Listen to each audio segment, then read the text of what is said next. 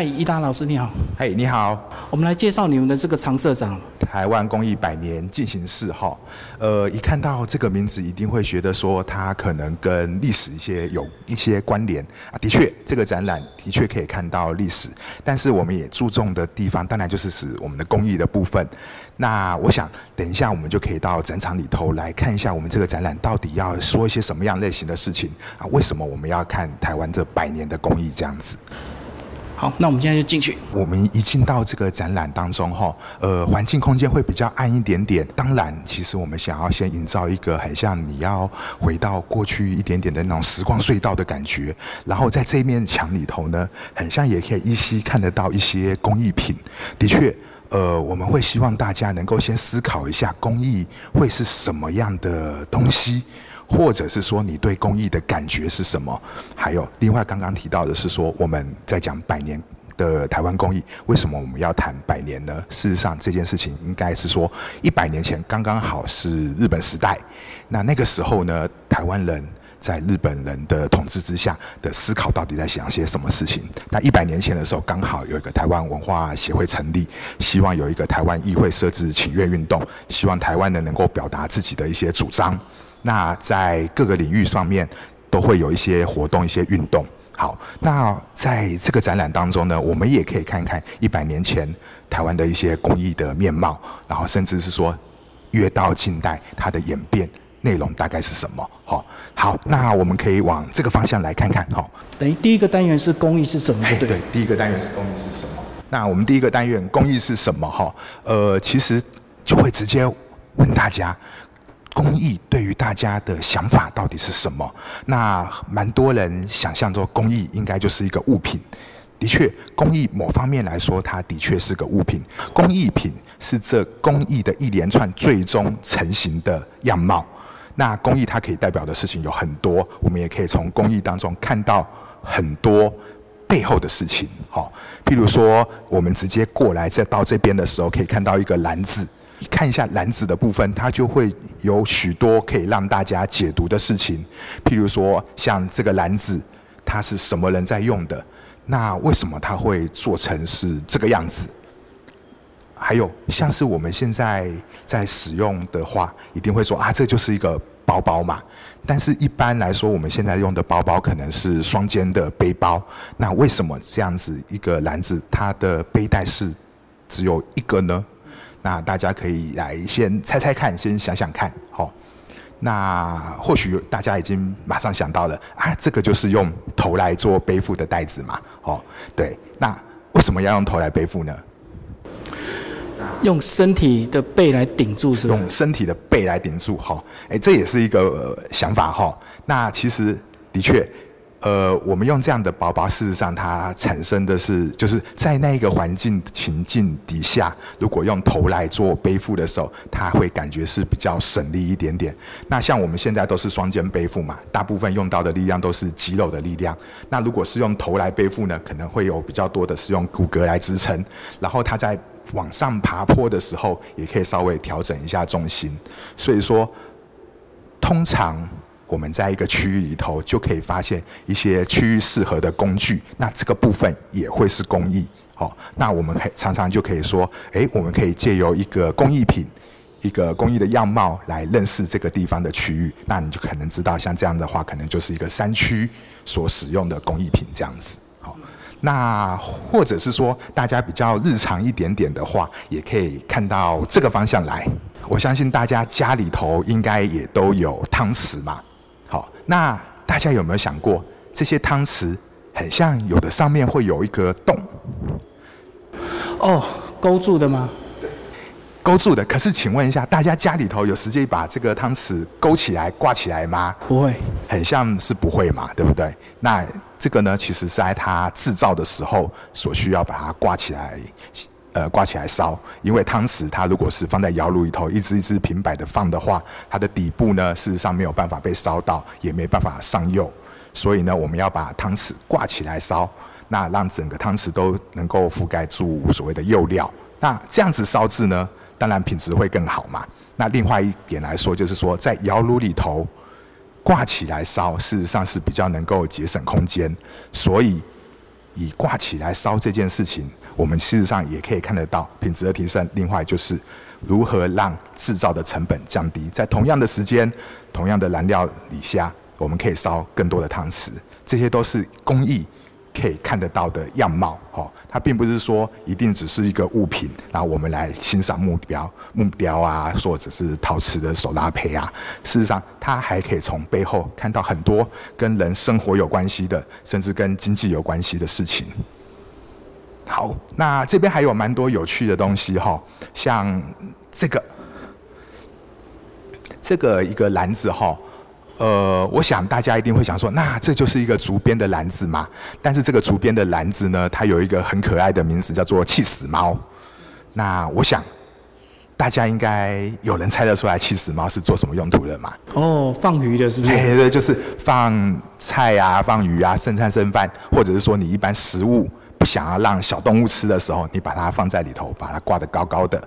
那因为挂得高高的，像猫咪就吃不到，只能在底下看，它就有点生气。好就把就它把它气死了，所以叫做气死猫。那这个东西，相信有一些民俗文物馆也都有。那我们这边把它提出来的话，事实上也要告诉大家，事实上这些东西都跟大家的生活习惯有关联。哈，工艺品的东西，有的时候我们也不是说，哎，看它的东西很精美。好，那事实上我们也可以从实用的角度来看。好，那这边呢，还有另外一个用竹子做的，这个叫竹夫人。好。那竹夫人的用途，嘿嘿，可以再猜猜看，因为它叫做夫人嘛，所以应该是枕头啊，嘿，跟枕头的功能有一点点接近。好，那它其实就是抱枕。好，那大家会想说，哎，现在的抱枕啊是棉花做的，抱起来软软的很舒服，但是竹编的东西其实它变得很扎实，它抱起来并不是非常软的。那为什么我们要？把这样子的东西当做是抱枕呢？那大家看到它的样貌有没有？孔洞比较大一点点。事实上，它抱着的时候是一个通风的状态，因为台湾的天气是比较炎热一点点的。那我们抱着这样的枕头的话，呃，应该说抱枕啦，哦，抱着这样的抱枕的时候呢，是可以让它大家达到通风的效果。那因为现在我们有电风扇呐，有冷气机啊，所以都可以抱一些比较软绵绵的东西来睡觉，这样子，好，事实上也是帮助大家睡眠的东西。我们下一个区域呢，这边。可以看到比较多的材料材质哈，那其实我们这个地方的确要告诉大家，工艺跟材料材质的关系。的确哦，在台湾一个海岛里头，我们有高山也有海洋，那我们可以取的材料类型非常的多类，好，那我们都是利用这些材料来制作工艺，好，比如说像这边的话，有很多类型的纤维。那包括可能香蕉啦，或者大家常常听到的令草，或者是苎麻等等的，这些都可以拿来当做是我们制作工艺的材料。哈，那事实上每个地方每个区域可能都有不同的材料。那台湾呢，就是利用我们这边有的材料来做东西。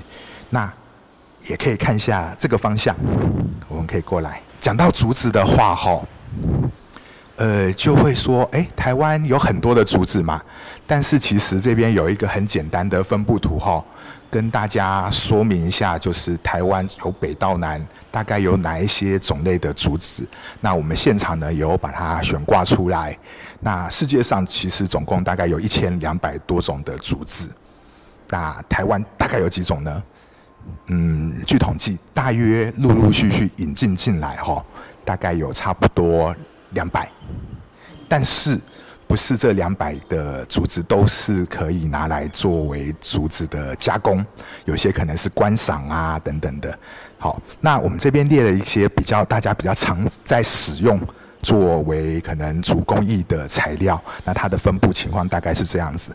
那大家也可以知道说，诶，也许在北部的时候会用到哪类型的竹子。然后在南部的时候会遇到哪一些竹子？那人们其实就是就地取材。那其实每一种竹子它都有它不一样的地方。譬如说像是中间这个地方比较光亮，好，或者是说哎细节看起来比较细致，这个就是贵族。那贵族的话，其实你可以看到这边有比较细的，也有比较粗的，它甚至还可以再大一点点哦。那贵族的话，以分布图来说啊，它这边大概是哎这边有这边有，其实北部跟中部地区都会有贵族。那北部跟中部呢，在做竹编的时候，哎就可以选择贵族来做竹编，因为它的表面是比较漂亮的，所以很适合做一些比较高级的竹器具。好，那因为它的弹性也很好。所以说它非常适合来竹编做竹编，但是它有一个小小的缺点，就是稍微比较脆一点点。哦，所以说，哎，比较脆一点点的时候，那我们是不是还有更好的材料？的确也是有。哦，像我们这边另外这边呢，还有另外一种竹子叫做长枝竹。那长枝竹听它的名字就知道怎么样，它的哎枝条可能是比较长一点点的。好，那枝条长对于做竹编有什么样的好处呢？嗯，猜猜看，好，呃，其实是这样子，在做竹编的时候，要把竹子变成竹编竹条竹篾的时候，要把它劈开来细修嘛。那一根竹子它总是有竹管一节一节的，会碰到竹节。那我们劈开来的时候呢，遇到竹节会比较难处理，要比较需要多的费工啊，力气要比较大一点点，甚至你在剖到那边的时候会断裂掉。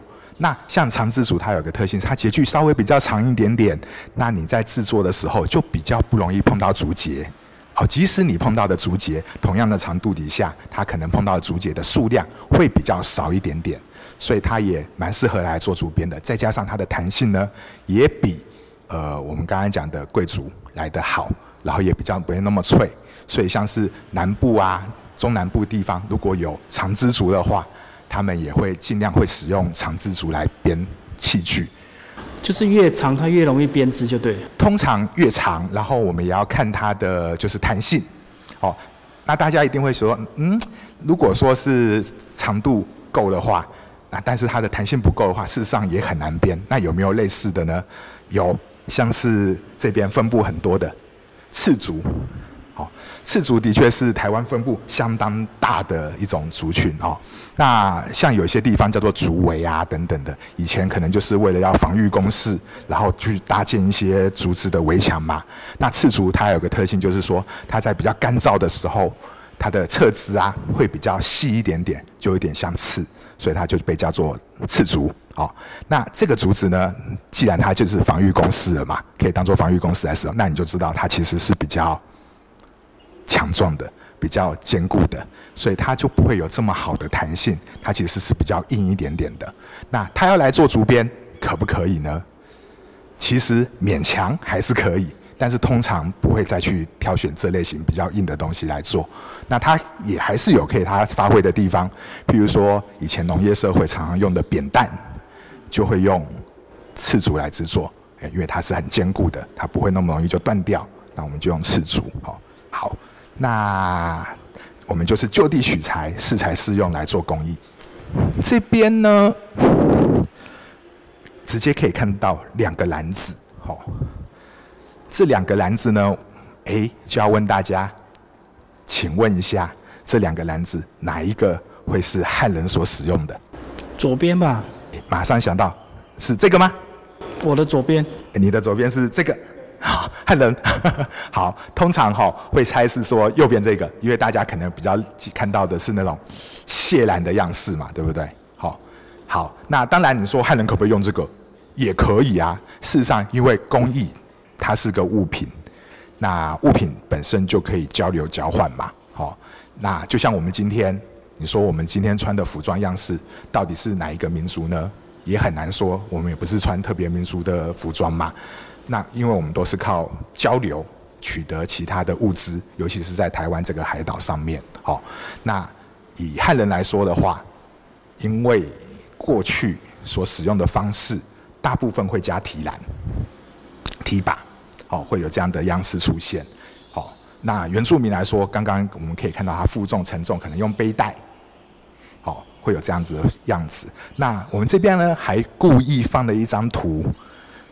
这张图的话是清朝的直贡图截取下来的哈。那这个图案呢，它的服装样式可能会让人家直接联想到，哎，很像是汉民族，但事实上它是台湾的平埔族。好，那其实当然以直贡图来说，那个时代我们可以想象是说汉人跟所谓的平埔族的交流，事实上是很频繁的，所以很容易可以取得到服装啊，甚至是说，诶，他的手上的提篮也会因为受到汉民族的影响，所以开始使用提把。好，那工艺它最终呈现的是一个物件，物件本身就是可以做交流的。好，那我们也可以从看这些物件来去了解说，诶，人跟人之间的交流情况是什么样子？好，这边有一张蛮有趣的照片，这个是一九三四年的时候，呃，等于是日本人呃做一些调查的时候拍摄下来的照片。那他拍摄呢是台湾的原住民，看到他身上的服装，跟我们现在原住民的样子好像，不太一样嘛，哦。是说以前的原住民都穿这样子吗？也不尽然是如此。那刚刚有说物件是可以做交流的。那原住民呢，他可能跟日本人做贸易，好，他可能取得布料，所以说他是利用这些布料呢来做他们的衣服。甚至大家可以再看一下底下这边脚的部分，好，比较细一点点。这个脚的部分呢？如果要看的话，哈，哎，会觉得说，台原住民难道是如果说受日本人影响的话，会不会是要穿木屐，或者是，哎，或者是他们原来是也许是光着脚丫，会不会？嗯，但是这边有一个比较特别的样式，这是主带。那如果说有一些朋友啊，看那些日本片啊，或者是日本动画，哎，比如说《火影忍者》。哦，他们脚上也许会穿这些的东西，就是主带。那个时候，只要是工作的人，大概会穿这样子的类型的东西，比较方便行动。不但是日本人穿，那在台湾原住民也受到日本人影响，也穿，甚至汉人也许也都会跟着穿，因为这是一个比较蛮方便的服装。那工作的时候很方便可以穿的。接下来我们就是要经过这个时光的隧道，哈，有蛮多的文字内容，但是这些文字内容呢？哎，又有画红线。我们想说，看到红线是不是就要考试了？没有啊，我们看展览从来没有在考试的，只要给大家一些印象，有哪一些事情发生，大概会提到一些公益的一些大事情，然后还有这些时代的大事情，大家可以稍微做一个参考。那。大部分的内容呢，在我们接下来展览其实都会有一些呈现，有一些说明。那如果说喜欢看文字的朋友们，可以在这边慢慢的来看一下台湾的公益大事件大概发生了些什么事情。好，就公益年表就对。嘿，是的，年表。那因为我们这个展览是百年进行式嘛，所以它最早最早开始追溯，大概就是一百年前。那个时候在讲的就是，哎，一百年前大概发生什么时候啊？发生什么事啊？那个时候刚好连横写了《台湾通史》。呃，台湾通史里头刚好也特别有记载了公益相关的事情，那他大概有提到几件大事情，等一下有机会也可以跟大家来说明一下哦。那我们现在看到的这个区域啊，事实上有一些展品哈，比如说从这边看过来到这边，如果说眼尖的朋友大概可以猜得出这个是漆工艺，哦，如果是漆工艺来说的话，台湾在日本来之前。其实大部分的漆器啊，可能直接从中国大陆那边购买进来。台湾本身呢，并不制作漆器，因为台湾可能也没有那样的条件制作漆器。台湾本身有原生的漆树，但是取下来的汁液呢，还不够拿来做漆器。那一直等到日本人他们对这个东西有一些需求，比如说大家去日本料理店的时候，很多的器皿。红色啊，黑色啊，这些都是漆器，可能从一个木头的碗上面上漆来做使用。哦，好，那这边呢，我们事实上要讲的是说，那台湾什么时候开始有漆工艺？另外还有就是这个地方也谈的，台湾什么时候开始有所谓的系统工艺的教学？在过去，可能大家想象的是说，诶，我要学工艺，我可能要跟老师傅学，也许拜师三年四个月，好。要慢慢的学好，或者是说刚刚好，我家里头哎祖传，那我就跟着爸爸或者是爷爷一起工作，慢慢学好。那的确，以前的工艺的学习就是这个样子，它没有办法像是一个比较系统性的东西，就是我跟着看、跟着学。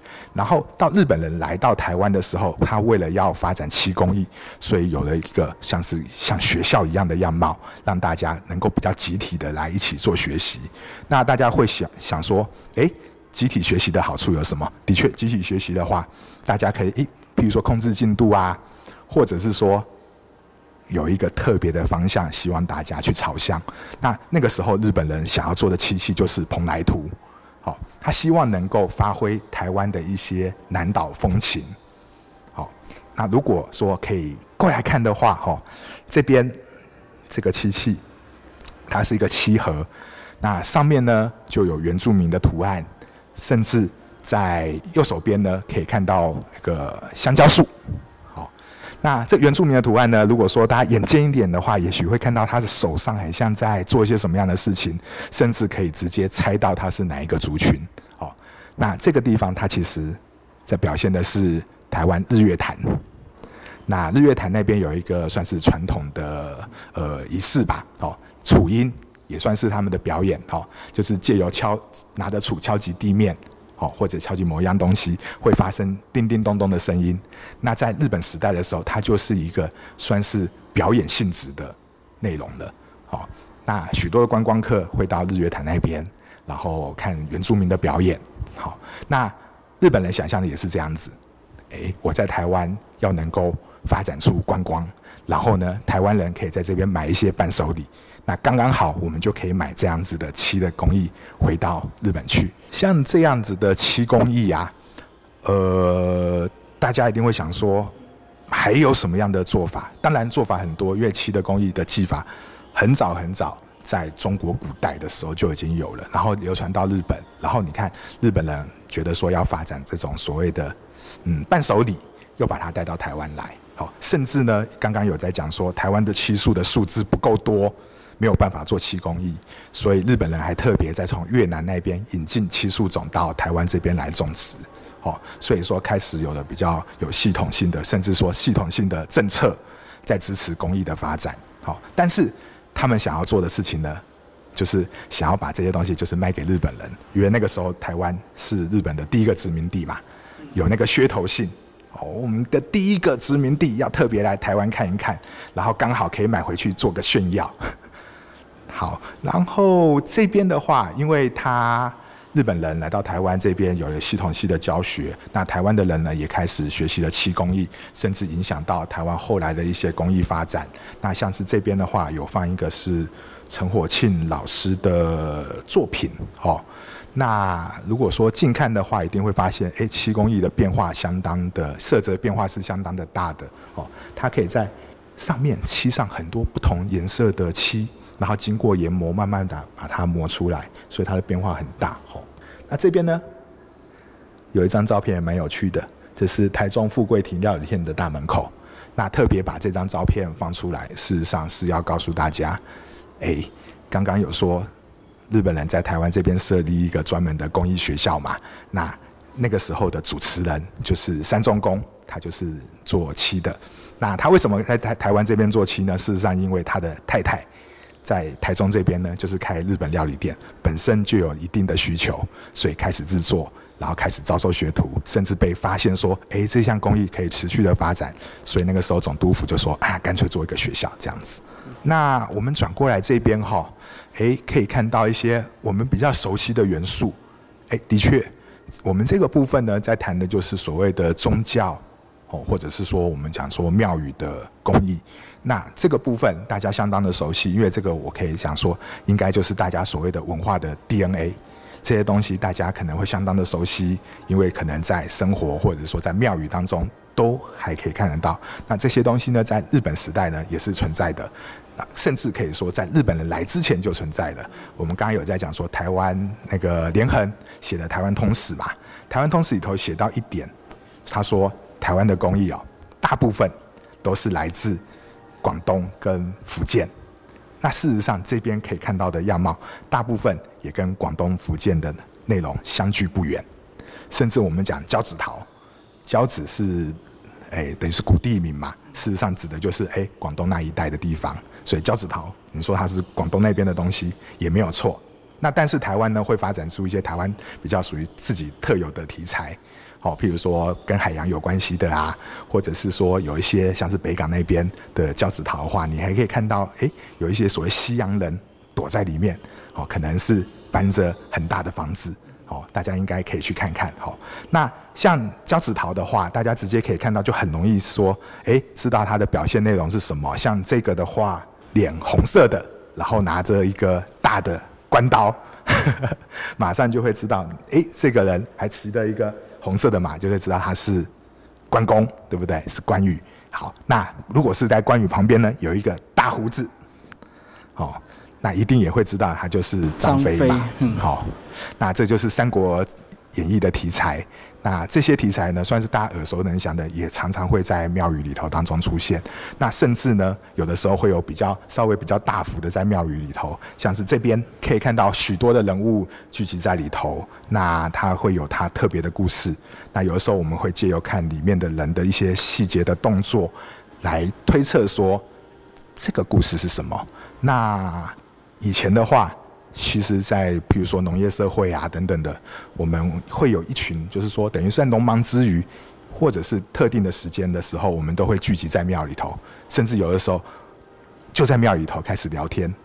那老一辈的长辈们就会借由哎看着庙宇上面的一些装饰啊，哦一些图样啊，来告诉大家说。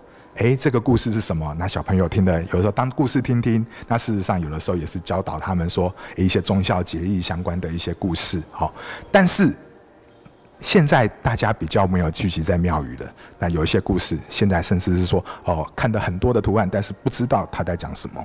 好，这个就是事实上有很多的故事都在那边等大家去看。这个故事的话，如果说没有特别点出来，或者是说哎，大家可能会看不知道说哦这边。比较明显的，上面写的“甘露寺”三个字，那就会知道说，哎，这个故事是从甘露寺出来的。那大家现在刚刚好，行动装置都蛮方便的，手机也可以查一下，直接就可以查甘露寺到底在讲什么样的故事。这个故事蛮有趣的，好，大家可以再查查看，然后或者是在我们现场的时候，你就可以看到一些小小的细节。希望大家可以来现场。茶的故事，然后来看一下它的小细节。然后在我身后这边呢，是所谓的一些民间或者讲民俗的工艺哈。那这个方向我们可以来看一下，有许多的竹子做的器具啊，跟陶做的器具。那这个都是生活的用品。好，我们自己在看这种生活用品的时候啊，可能不觉得说它有什么样特别的地方。好，但是。如果换一个时间点，在日本时代的时候，日本人看到这些工艺，他们会觉得相当的奇特。嗯，就像我们今天在家里头看的电视，也许看那个国家地理杂志，我们也是看其他人的东西，我们也会觉得很特别。那日本人来到台湾的时候，看到这些东西，也会觉得相当的特别。所以说，有蛮多自己特色的事情，我们自己看不出来。要借由别人来看，好，那我们可以举例来看看，说，譬如说像是这个椅子，嘿，可以站近点来看的话，会更清楚哈。所以它是个两用的，嘿，两用的，嘿，像这边的话就是小朋友坐，翻过来的时候，另外一边就是大人坐，好，那这样子形式的椅子，台湾叫卢姆椅，叫椅轿嘛，其他国家有没有？其实也有类似的，只是大家就就地取材。如果是北欧的话，木材木业很发达，他们可能用木头做。好，那那台湾到底还有什么比较不一样的地方？刚刚讲就是材料，我们这边有一个蛮特别的技巧，叫做竹包管技术。我们把竹子削薄之后，再包覆在另外外一根管子上面，这是竹包管技术。这个就不是每一个国家能够做的，甚至有一些国家有竹子，也不一定能够做得出来，因为他们的竹材的弹性可能没有那么的好。那像台湾呢，刚刚讲说弹性很好的竹子，贵竹就是一种。所以说，像我们竹包管呐，就可以用贵竹来制作。在这边哈，呃，可以看到一些袋子，这些袋子呢，上面有些可能还有带有些一些颜色。我们这边呢，要跟大家介绍一个前辈严水龙老师。好，严水龙老师呢，他本身呢是做一些公益推广，他本身也是画家。好，这边呢这些包包事实上都是他所设计的。他那个时候想象的是说，公益这个东西呀，事实上是大家所使用的，所以人们使用工艺品的话，这些好的工艺进入到人的生活当中，事实上大家的生活品质就提高了，然后也可以借由做这些比较好的工艺品。然后能够对经济有一些刺激，能够有一些发展，所以他想象的是说，公益能够帮助经济，公益也可以帮助人们的生活。这边都是他所设计的，有的呢可能是他的工作伙伴，有的呢是他的学生帮他完成的。好，像是我们后面这边有一张图片，这个图片呢是很像是一个设计稿，这个就是严水龙老师他做主管家具的设计。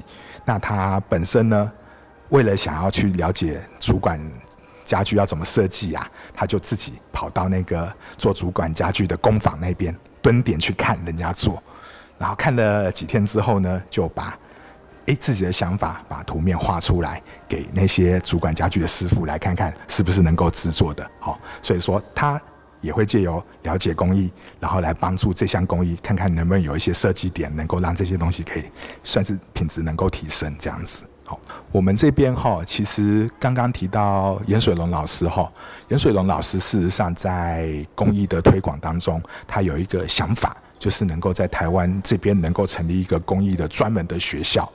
那个时候他就把计划提供给总督府，好，那总督府看到是说，当然很好啊，但是即将就是要战争的，所以也没有办法让严水龙老师直接就做一个公益的专门学校，那这件事情就一直搁置了，好，但是严水龙老师也借着那个时候开始做对台湾公益有一些调查，那大战之后呢，大家知道后来日本人就离开了，那就是国民政府来到台湾之后，对台湾的公益也会有一些想法，甚至到民国。六十年代的时候，台湾的手工艺品等于是迈向了高峰啊。那个时候有一个政策，就是客厅起工厂。那可能有一点点年纪的朋友，应该都会经历过那一个时代。好，那也许就是在家里头，诶，可能一边看着电视，或者是一边听着收音机，手边就一边做东西。那借由这样子空闲的时间，手边一边完成东西，然后把钱都赚到口袋里头。好，那那个时代呢，事实上。一边在家里做事，人跟人的接触是比较亲近的。哦，我在家里头一边做公益，我一边还可以，呃，等于是跟自己的小孩相处。台湾那个时候虽然是做代工，但是人跟人的相处是紧密的。好，那现在呢，台湾也是做代工啊，但是很像就要加班，在那个地方可能没有办法跟家人相处。所以有些人在讲说，哎，台湾人以前的社会。连接很强烈的，或许是这个部分，当然这是或许啦，因为我们没有办法再再创造一次那样子的时间。好，好，那这边的话就有那个时代的情景，让大家能够看一下。好，也许会觉得说，哎，那个电视机怎么保养的那么好？这个是我们有点小手脚。来，我们来这边来看一下好了。那个时候做了蛮多的一些工艺品哈，我们这边呢有把它装箱，好。装箱呢，就象征的是我们这些做好的这些工艺品，事实上都是要外销的哦。那从这边的话，也可以看到下面像是陶瓷娃娃，它做的题材，嗯，都是等于是国外的面孔嘛，因为这是外国人下的订单，我们当然是投其所好，做他们想要的东西。好，那像这边呢？也可以看到很多的手工的东西，这是属比较劳力密集的，像是令草编啊等等的，这些也都是当时的一些外销品的重点。甚至到下面来看呢，你也可以看到一些，诶，很像是木头雕刻的东西，在旁边，甚至你可以看到一个竹子的盘子。好，那这个竹子的盘子上面还有写的字，写的哈哇伊，好，写的夏威夷，那大家就可以直接联想到说，那这个盘子它的。到底要卖给谁？嗯，到夏威夷去。嗯，卖到夏威夷去，然后再卖给夏威夷的观光客嘛，对不对？其实有很多的这种手工艺品的代工啊，或者手工艺品，一开始都是为了所谓的，呃，可能所谓的那种伴手礼嘛，哦。像我们刚刚看到的那个漆的东西，它也是一个地方的风情。那像这边呢，也是一个地方的风情，只是这个地方风情已经是国外的地方风情了。好，那那个时候可能大家也会有一个笑话啦。就是说，哎，台湾人赚了一点钱，然后到国外去消费，然后也要买一些所谓的伴手礼回来。那刚好也许就去了夏威夷，然后刚好呢就把这个盘子再买回台湾，那却没有想到这个可能是我们自己制作的。好，事实上现代的环境也是一样哦。台湾现在做细晶圆的代工嘛，然后我们把细晶圆卖给国外，然后他们呢怎样再做成手机再卖回给台湾人。好，那讲起来说，那那台湾是不是一直在做代工？的确。我们的想法就是，我们是一个技术为本位的人，我们帮社会、帮这个世界制造好。那也会想说，哎，我们也可以做一些不一样的事情啊。我们不要只是处理而已，我们也想花脑筋，我们也想要做设计嘛。好，所以到下一个时代的时候，我们也在谈一些设计的事情。呃，这个灯具呢，是大概一九六零年代左右的时候，呃，我们想要发展设计。那个时候，台湾还没有所谓真正的所谓的设计的人才。那时候开始有一些人开始到国外去做学习，然后甚至呢，台湾也想的，那我们邀请国外的设计师来到台湾好了，来能够带动一些事情。那像这个呢，就是国外的设计师来到台湾这边做设计，然后台湾的人就觉得说，哦，我们是技术本位的，我们要把这个他们设计的东西把它做好做完成，所以做出像这样子的灯具。好，设计师设计好之后呢，台湾人用台湾的方式，用台湾的技术克服，把它完成了。那像这样的灯具，可能大家现在可能都没有看过，因为这个灯具呢，大部分也是外销。而且呢，像这样的灯具哦，如果说今天你在一些网络上面在做搜寻，就直接找破罗灯啊，甚至在亚马逊你还可以看得到，还在做贩售。可是台湾现在还有在做这样的灯具吗？很像也没有，对不对？哎，那这要就要说另外一件事情了，就是所谓的产业外移。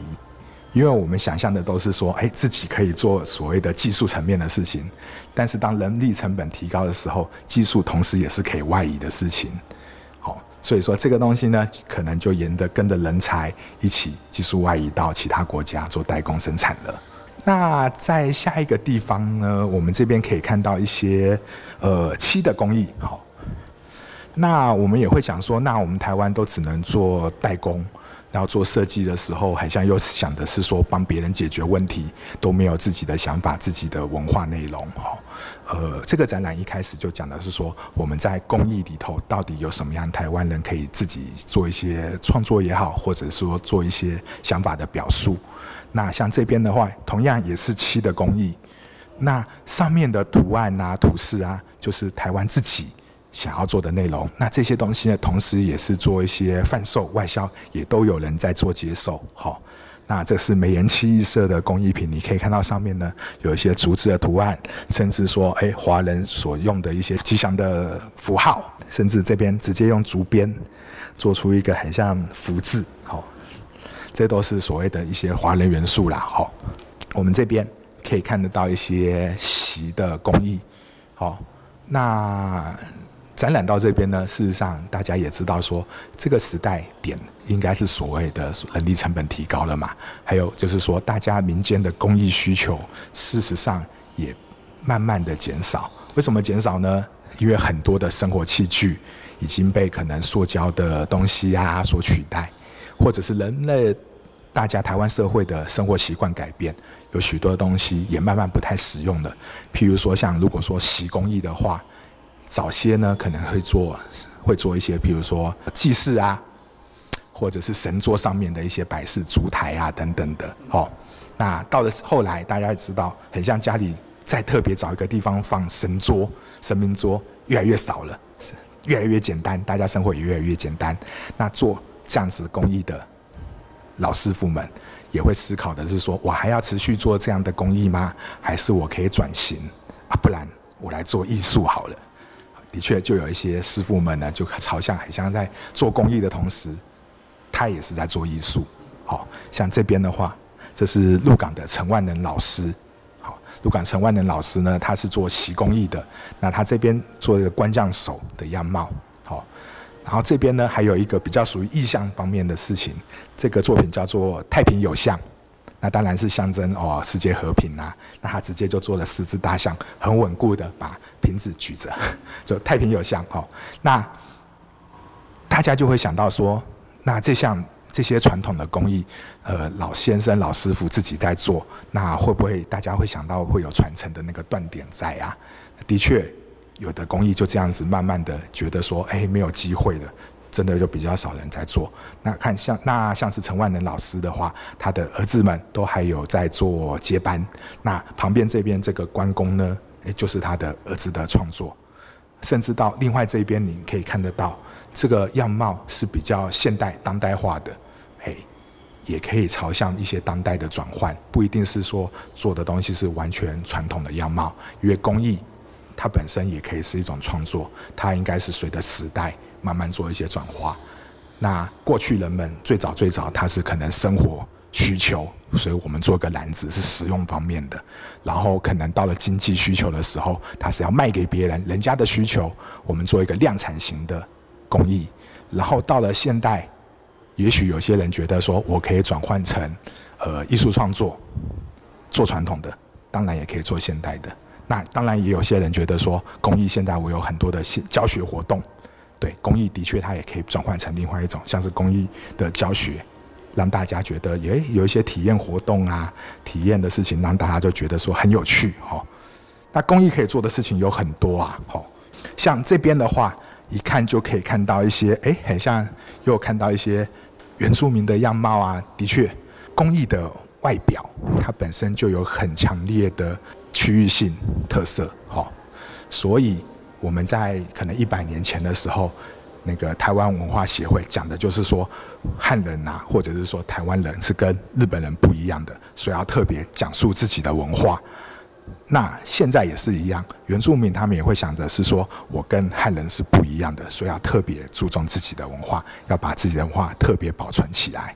不要这样子，就跟人家一样的，就不知道自己到底是怎么来的，或者不知道自己的原来的样貌是什么样子。好，那当然也可以朝向另外一个角度来看，像这边的话，也有令草的包包。好，因为工艺的东西它具有很强烈的在地性。如果说我要发展出我这个区域的特色的话，我也可以从工艺的角度来做切入。我这边呢，可以做出原来当地的特色东西。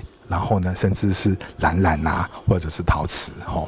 好，我想大家看到这些作品，哈，一定会想说，哎，这个就是比较近代的。的确，这边我们就是谈大概九零年代之后，设计成为显学，大家都知道设计的重要。那这边呢，我们有许多的工艺家跟设计师一起做合作，做出来的一些作品，哈。其实早些年，很早很早之前，工艺家本身就有设计的能力，本身就是为了其他人或者人家的需求做出来的东西。其实把这些想法转为具体化，就是一个设计的过程。那但是呢，因为大家都拘泥在传统之中，比较没有办法做发挥，所以就丧失了那种很像跟当代社会并进的设计。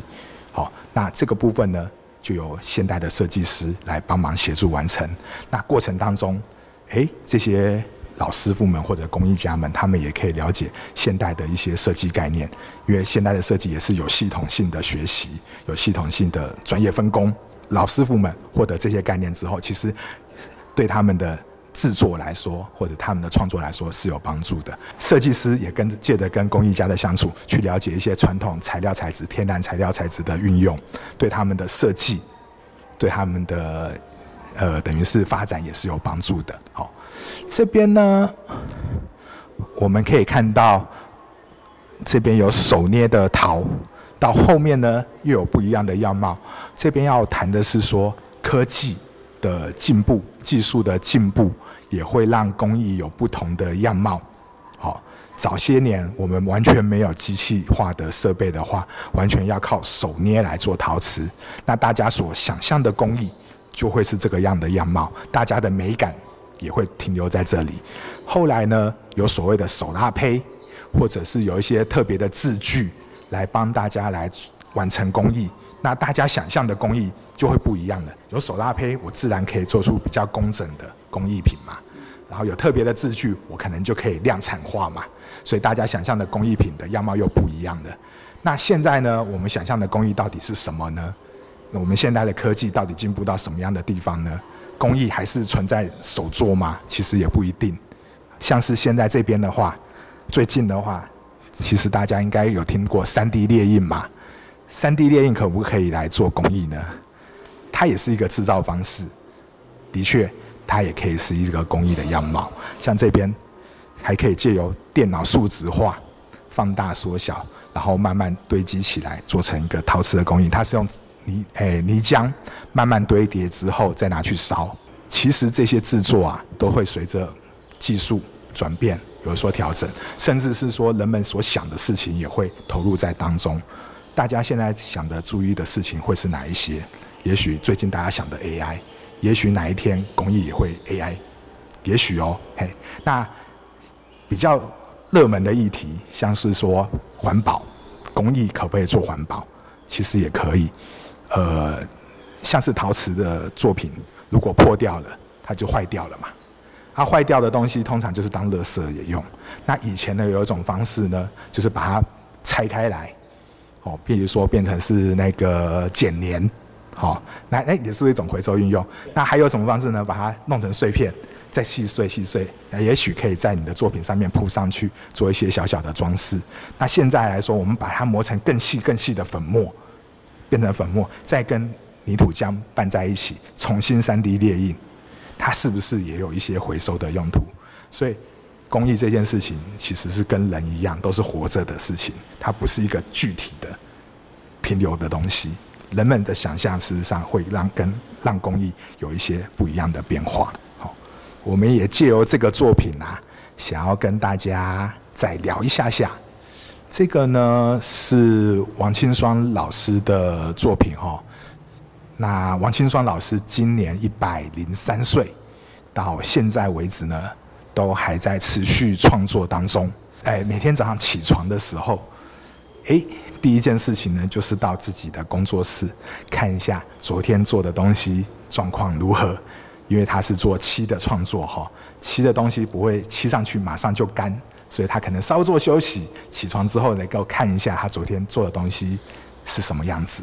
王清霜老师在九十岁多的时候啊，还是每天都出门写生，好，所以他的创作一直都持续的。那大家可以稍微推算一下。王清霜老师如果今年一百零三岁的时候，他大概十几岁的时候开始学工艺，那他在学工艺的时候跟谁学的呢？日本师傅啊，哎，就是日本师傅，就是刚刚提到的三中工，有系统的做教学嘛。那因为他做的很好，老师也推荐他到日本再继续做深造，所以大家可以想象说，王清霜老师早期他做的工艺，就是日本人想要教台湾人做的工艺。然后，甚至我们刚刚有看到美颜七艺社的量产型的工艺品，也是王清商老师他们做的，等于是他也是随着台湾的工艺的脉络在做变化。早期帮日本人做，后来外销，哦，但是要带一点自己的文化内容。然后到了后来，他现在来做一些所谓的创作，等于是台湾的工艺过程，在王清霜老师一生当中，大概就浮现出来了。那这个作品《玉山》哈。可以看一下下一些小小的细节，比如说上面的彩云呐，哦，这个就是螺钿技法，把贝壳贴附在上面，因为漆本身有粘着性嘛，可以贴附一些东西上去。然后近看这些山呐，你远远的看就是黄色的，但是如果你近看的话，会有一些细细的亮点，因为它是把金粉，哦，等于是撒粘在上面，同样也都是日本的技法。那大家会说，那这就是日本的工艺吗？事实上不是这样子的。台湾本来就是一个融合各个地方，不管是技术，然后我们又讲工艺是活着的东西。那在台湾这边发生的，台湾人做的，甚至做的是玉山，它为什么不会是台湾的工艺呢？而且他的一生当中，就是跟随着台湾的工艺在在做变化。好，所以说我们这个展览有的时候在探究台湾的工艺，事实上也不用这么的局限。工艺的东西本身就是活着的，我们为什么要把它局限在一个框架底下呢？我们看到许多在谈过去的内容，呃，包括可能一开始的工具器具，哦，那到了现代，公益到底还可以做一些什么样的事情？好，那大家会觉得说，公益一开始生存，后来经济，后来创作。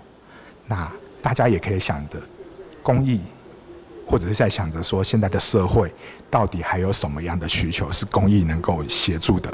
以台湾来说，我们可能面临到几个问题，像是刚刚讲的，可能环保问题，那公益也许可以用公益的角度来解决。那台湾还会遇到什么问题呢？譬如说老人化的问题，那公益可不可以以公益的角度来解决呢？或许也可行。刚刚讲说公益，它也可能也是一项体验的活动嘛。那台湾现在步入老龄化，那有一些人可能在长照的机构。也许就每天也会上一些课程啊，那这些内容呢，是不是可以从公益来做一些介入，让这些老人家们在长照机构里头啊，或者在一定的区域里头，他可以从事这些公益的制作，动动手这件事情，可以让人的身体算是机能退化稍微比较缓和。像是大家知道说，诶，很像要做复健的话，我们也可以动动手。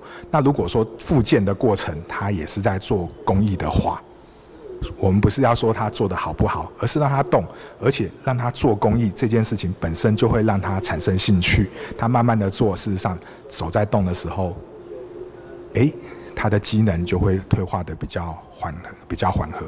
那也许公益也可以从这个角度来切入，那对这些老人家们有帮助。那事实上对创作者来说，他也可以说，我不一定是做创作，我是教别人做公益。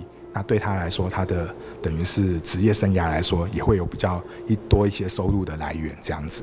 所以说，其实有些事情它也是共进在进行发展的。好，公益的未来也许还有很多的可能性。那大家都可以思考是说，它其实本身就是一个活着的东西，它也许对人类未来的社会都还有很多的可能性。那希希望做这样的展览呢，能够让大家多多想想看，说，哎，也许什么样的事情它是跟公益有相关的，然后它呢对人类社会是有帮助的，甚至说对这个自然界也是有帮助的。谢谢。